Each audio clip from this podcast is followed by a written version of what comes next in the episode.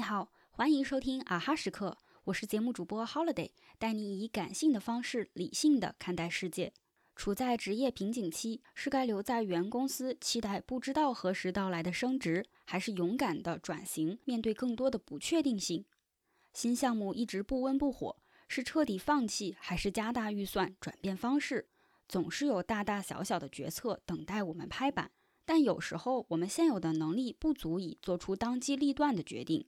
更重要的是，作为当事人，我们往往很难跳出自身的局限性，从全局的视角看问题。所以，当我们不会做决策的时候，该向谁求助呢？在瑞达利欧的原则里，给我们提供了一些可以参考的方法。我自己认为最有效的方法分别是：一、向事实求助；二、向有可信度的人求助。先说第一个，为什么要向事实求助？影响我们做出一个好决策的最主要因素就是坏情绪。情绪往往导致我们不客观，而事实是最客观的，能把我们从情绪中拉回来。比如，你某天和领导产生了分歧，下班以后气冲冲决定明天上班第一件事就是要辞职。最开始，你其实是被情绪所左右的。这时候的决策不一定结果是不对的，但往往是不够理智的。如何向事实求助呢？你可以拿出一张白纸，写下来你和领导产生分歧的根本原因是什么？是你们的价值观就不同，还是沟通和理解层面出了问题？这些问题是可以解决的吗？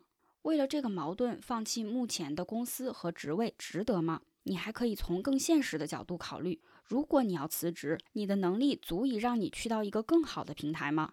你有心仪的公司了吗？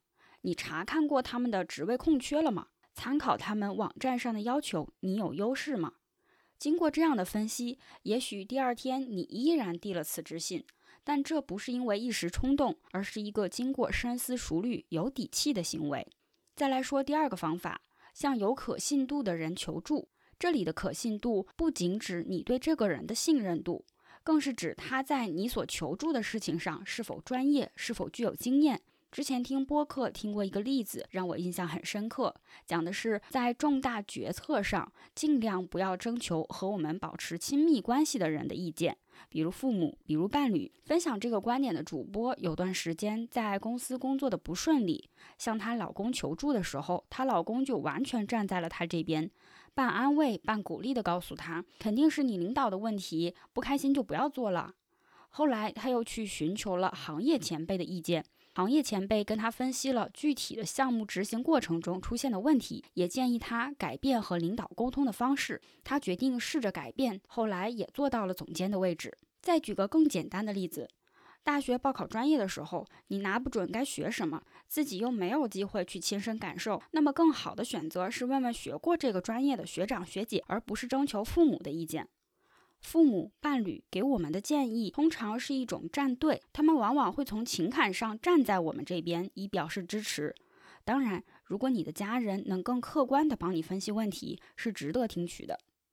在原则里，瑞达利欧介绍，公司决策上会采取可信度加权的决策方式，比如遇到他无法独立做出决策的重大问题，他会组织相应的专家，根据他们的可信度进行加权计算。